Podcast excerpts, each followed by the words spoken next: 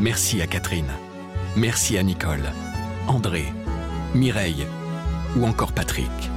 Merci à toutes ces personnes qui, grâce à leur legs en faveur du secours catholique, nous ont donné les moyens d'agir chaque jour pour les plus démunis. Sur la terre comme au ciel, continuez vous aussi le combat pour la fraternité en faisant à votre tour un leg au secours catholique.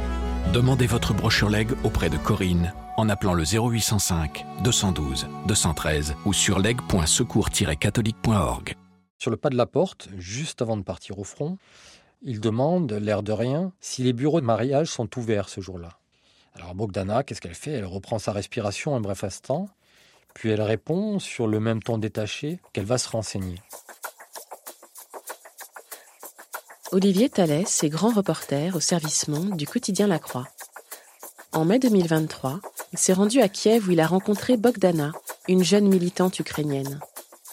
Elle et son compagnon, un soldat volontaire, ont décidé de se marier quelques jours après l'invasion de leur pays par la Russie. Olivier Thalès a choisi de raconter leur histoire d'amour pour montrer comment la guerre en Ukraine bouleverse jusqu'à la vie intime de la population. Dans ce podcast, un journaliste de la Croix raconte les coulisses d'un reportage, d'une enquête ou d'une rencontre, ce qui s'est passé avant et comment il l'a vécu. Vous écoutez l'envers du récit.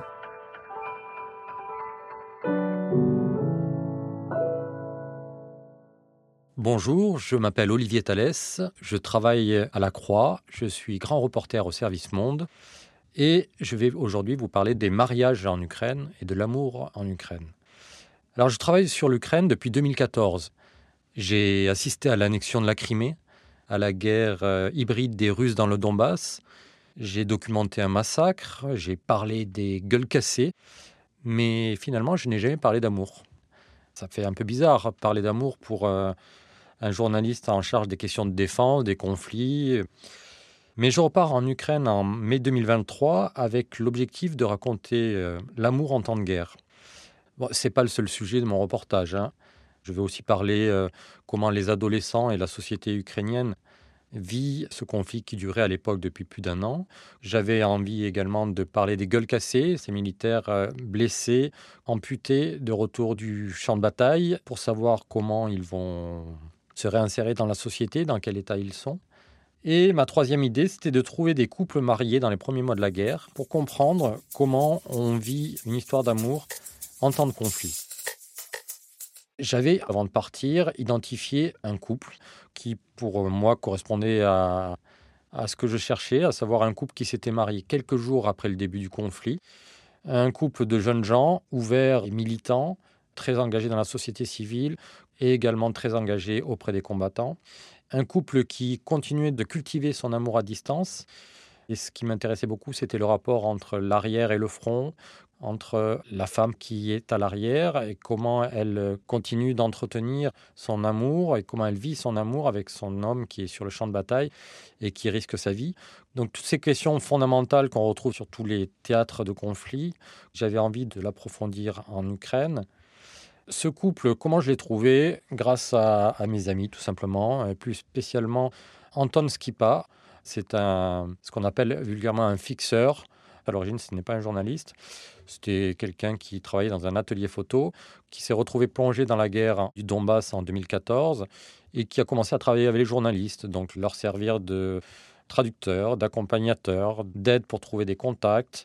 J'ai longtemps travaillé avec lui Dorénavant, il travaille euh, en permanence avec les médias anglo-saxons, mais il m'a néanmoins aidé pour identifier ce couple qui nourrirait mon, récit, qui me servirait à écrire cette longue histoire.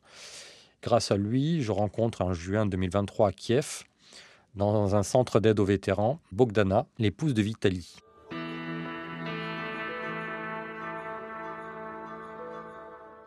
Alors leur histoire ressemble à celle de milliers de couples ukrainiens à cette époque-là.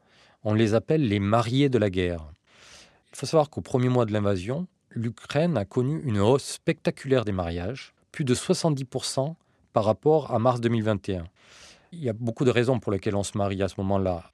Si le soldat vient à mourir sur le champ de bataille, la veuve n'aura rien sans un certificat de mariage en bonne et due forme. Alors on se marie à la chaîne, à la va-vite aussi, la guerre est devenue un accélérateur du mariage. pour les couples qui euh, hésitaient à passer à l'acte ou qui projetaient ça euh, pour les années à venir. Donc je commence à discuter avec Bogdana dans un centre d'aide aux combattants au centre de Kiev, où elle était d'abord bénévole et ensuite elle est devenue euh, staff de ce centre. Immédiatement, le contact passe très très bien.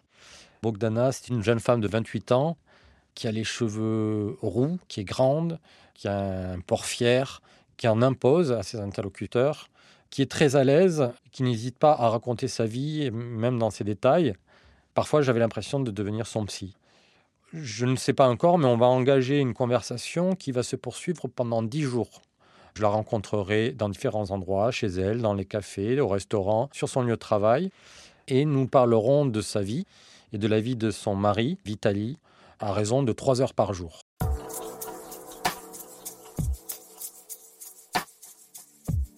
Pour un journaliste, c'est une démarche qui n'est pas banale. Habituellement, euh, les entretiens sont beaucoup plus brefs. Mais là, il s'agit pour moi de nourrir un récit de huit pages.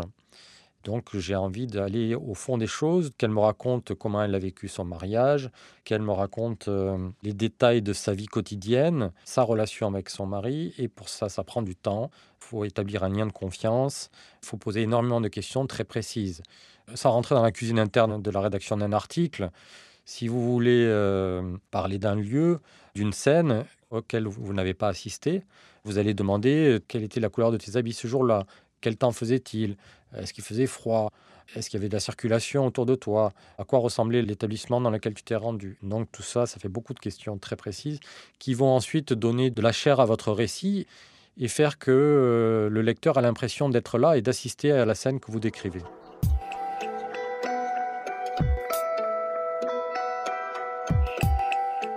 Comme je l'ai dit, je m'entends bien avec Bogdana parce que c'est une militante de la génération du Maïdan, la révolution de 2014 qui a mis fin au régime pro-russe du président Yanukovych.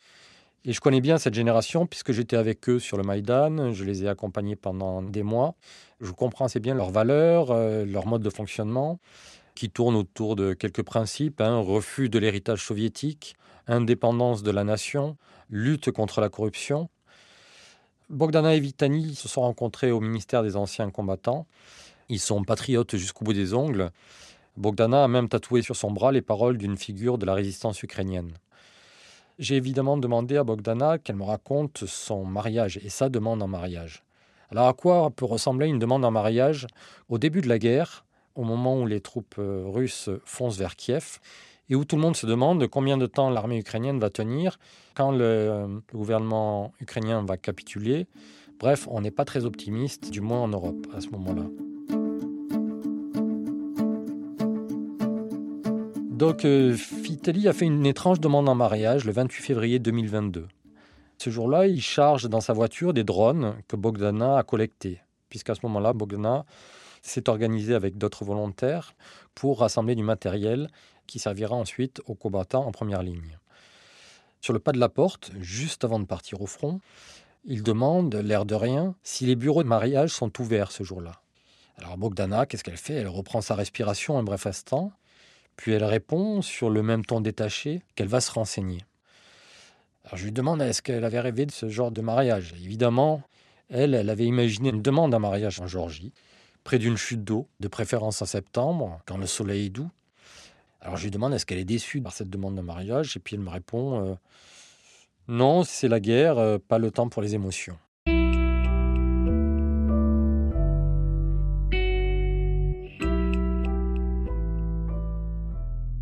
Alors il faut imaginer à quoi ressemble un mariage en temps de guerre, dans une ville quasiment assiégée par l'armée russe, le 4 mars 2022. Bogdana et Vitali se retrouvent près de la mairie. Bogdana arrive de chez elle. Vitali, lui, vient directement du front avec trois compagnons qui lui servent de témoins. Il se retrouve devant la mairie. Il n'y a personne. Il neige même. Il fait très froid. L'accueil est glacial. La babouchka qui se trouve à l'intérieur n'a pas envie d'être là. Elle a envie d'être chez elle et on la comprend parce qu'on entend le bruit des bombes à l'extérieur. Le mariage est expédié en 30 minutes. Ils sortent de la mairie avec leurs papiers, ils sont accueillis par leurs témoins, Il chante une chanson ukrainienne. Il débouche une bouteille de moitié chandon, euh, du champagne français. Ils euh, s'embrassent et chacun repart à ses occupations. Bogdana pour euh, collecter du matériel à destination des militaires et Vitali sur le front qui se trouve pour lui à ce moment-là en direction de Boucha. Ils se retrouveront quand même malgré tout le soir. Ils passeront la nuit ensemble. Ils auront un dîner avec la maman de Vitali, plus euh, des gens qui vivaient avec Bogdana à ce moment-là. Donc un mariage extrêmement rapide, extrêmement sommaire. Un mariage de temps de guerre finalement.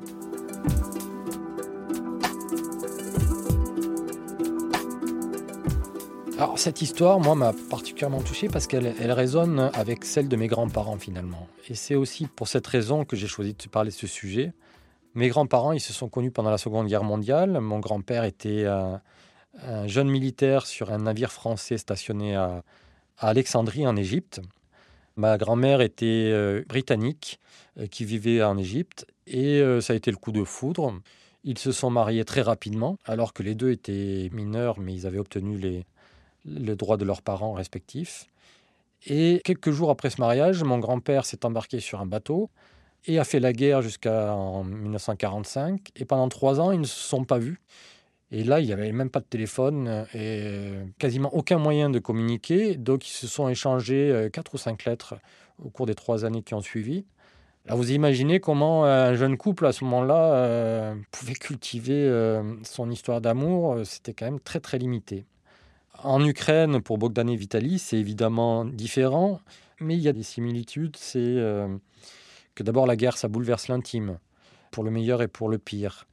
Bogdana euh, me raconte comment euh, son mari a été très rapidement touché et blessé par ce qu'il a vu, notamment à Boutcha. Boutcha, c'est cette banlieue en proximité de Kiev où les Russes ont commis de nombreuses exactions, des exécutions sommaires, des viols, etc. Et euh, la ville a été très fortement traumatisée par euh, la présence russe au mois de mars 2022. Vitali a été un des premiers soldats à être rentré dans la ville. Il a vu les corps, euh, des cadavres sur le bitume. Il a discuté avec des femmes qui avaient été agressées, pour certaines violées. Quand il est revenu vers euh, son épouse, euh, Bogdana, ça l'avait changé. Il était devenu plus insensible et même dans leur rapport intime, il pouvait devenir plus cassant, plus brutal, entre guillemets. Et quand elle me raconte ça, euh, forcément, ça me parle beaucoup, puisque moi-même, j'étais à Boucha.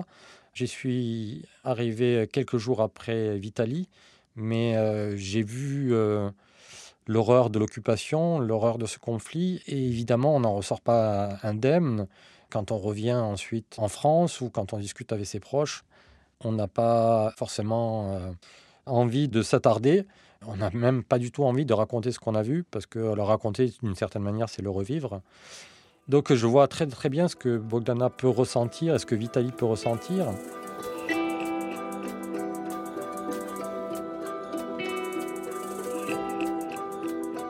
Alors pour éviter que Vitali perde euh, le contact avec la réalité, Bogdana a trouvé des moyens. D'abord, elle téléphone tous les jours à son mari.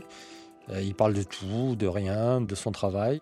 Elle prend le pouls de ses émotions, un petit peu comme un psy. Elle me dit que c'est pas toujours facile avec un homme taiseux. Ils connaissent aussi des disputes, hein, comme tous les couples, euh, des disputes même sur des sujets qui peuvent paraître triviaux en temps de guerre. Vitali semble dire à Bogdana qu'elle dépense un peu trop d'argent. En fait, Bogdana, c'est une militante. Tout ce qu'elle dépense, c'est pour euh, aider les militaires ou euh, le monde associatif engagé dans la guerre contre les Russes. Elle ressemble à une espèce de moine soldate. Elle ne sort jamais. Quand elle sort, c'est pour récolter de l'argent. Tout son temps libre est concentré sur la guerre. J'avoue que je suis assez frappé et même parfois inquiet pour elle. Au moment où j'étais à Kiev, au mois de mai 2022, il y avait encore des bombardements sur la ville, qui étaient un peu moins fréquents que durant l'hiver, mais quasiment chaque nuit. Bogdana, elle, elle ne supporte plus les sirènes, elle ne supporte plus les bombardements. Elle se réveille systématiquement et qu'est-ce qu'elle fait? Elle part s'abriter dans le métro. Elle arrive avec son sac à dos, euh, elle met ses boules caisses et puis elle essaie de dormir quelques heures. Ensuite, il lui faut repartir à la maison le lendemain matin. Elle se douche rapidement, déjeune et puis elle part travailler. Lors de nos rencontres quotidiennes, il y a les jours euh, où elle a dormi dans le métro, et les jours où elle a dormi dans son lit. Et en fonction, euh, elle est très très fatiguée ou elle est moyennement fatiguée. Mais forcément, après de 15 mois de conflit, elle était quand même très fatiguée. Elle faisait partie de cette minorité des Ukrainiens qui restaient focalisés, entièrement focalisés sur l'effort de guerre. Ce qui était frappant, c'est que dans les rues de Kiev, je voyais d'autres personnes qui voulaient vivre comme avant, qui sortaient, qui allaient boire des coups, qui, qui se réunissaient dans les bars du centre-ville. Il y avait peut-être moins de monde qu'avant la guerre, mais la foule était de retour. Je comprenais ces jeunes qui aspirent à vivre normalement, jeunes et moins jeunes d'ailleurs. Et pour certains, c'était des militaires de retour de la ligne de front. J'en discutais avec Bogdana et, aussi avec Vitali, avec qui je discutais cette fois par échange vidéo sur téléphone. Ils n'étaient pas en colère contre cette jeunesse qui voulait, le temps d'une soirée, oublier la guerre. C'était juste pas leur manière d'appréhender le conflit. Ce qui m'a beaucoup touché et beaucoup frappé, c'était de voir à la fois cette combativité et cette fatigue qu'on percevait en eux et qui a dû s'accentuer euh, depuis chez tous ces militants, chez tous ces militaires qui sont lancés dans cet effort de guerre. Alors Bogdana ne demandera jamais à Vitali de quitter le front. Elle n'aimerait pas avoir un homme qui se cache à l'arrière, comme elle dit. Mais elle a quand même coupé les ponts avec tous les gens qui ne participent pas d'une manière ou d'une autre à l'effort de guerre. Et cet engagement qu'elle a à l'arrière, ça l'aide à tenir et ça l'aide aussi à se rapprocher de Vitali. Finalement, ils ont l'impression de partager la même chose et c'est ce qui permet à leur couple de s'enrichir mutuellement. Elle se rend régulièrement près de la ligne de front pour rencontrer Vitali. Elle a trouvé une astuce pour le rencontrer, pour que son commandant accepte qu'il quitte le camp. En fait, elle ramène du matériel militaire qu'elle a collecté et ensemble, ils en profitent pour passer une journée, deux journées souvent à Odessa, sur les bords de la mer Noire. Et là, ils peuvent se reposer, ils peuvent souffler. Elle me montre des photos de euh, en train de marcher sur la plage, euh, dans les restaurants. Euh. Elle me demande comment je trouve Vitali. Vitali a 32 ans. C'est un jeune homme imposant, plutôt grand, un front large, un nez épais, une mâchoire d'acteur américain. Mais je le trouve surtout très fatigué. Il a un teint jaune, le teint de ces gens qui sont mal nourris ou qui ont des problèmes de type hépatique, parce qu'à l'armée, ils mangent n'importe comment, parce qu'il y a le stress, parce qu'il y a les nuits courtes. Alors je leur demande euh, si euh, ils parlent de l'après-guerre. Évidemment, ils en parlent souvent et ils disent que la première chose qu'ils feront après la guerre, ça sera une vraie fête de mariage. Ils veulent avoir un enfant. Ils ont essayé plusieurs fois depuis le début du conflit, mais visiblement les planètes ne sont pas alignées, donc ils ont compris que ce n'était pas le bon moment pour le faire. D'ailleurs, le taux de natalité s'est effondré en Ukraine. Ils attendront la, fin de la guerre, la victoire, comme ils disent, puisque pour eux, il ne peut s'agir que d'une victoire.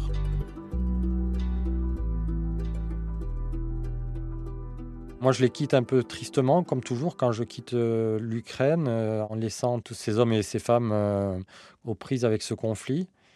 Aujourd'hui, je continue de discuter avec eux, enfin surtout avec Bogdana, puisque Vitaly, c'est plus difficile, il est quand même très mobilisé sur la ligne de front. Elle m'envoie des photos, elle prend aussi de mes nouvelles. Elle me demande si la guerre continue de nous intéresser en, France, si on est toujours prêt à soutenir l'effort de guerre ukrainien et la société ukrainienne en général. J'essaie de la rassurer, même si je constate euh, une légère fatigue de l'aide euh, de la part des Européens. Moi, de mon côté, je continue à suivre de près et et j'essaierai dans le futur de réécrire une histoire euh, autour de Bogdana Vitali. J'aimerais beaucoup euh, voir comment ils vivront aussi l'après-conflit, comment leur couple euh, se transformera, évoluera, s'ils parviennent à traverser toutes les souffrances cachées, les blessures traumatiques que Vitali a dû subir et pour lesquelles il ne s'épanche pas. Mais ils sont très conscients de tout ça et Bogdana sait bien que les divorces, ils arrivent après les conflits plutôt que pendant les conflits. Voilà ce que je voulais vous raconter sur ce couple qui m'a beaucoup touché et qui permet de comprendre aussi une autre facette de la guerre que l'on met finalement peu en avant.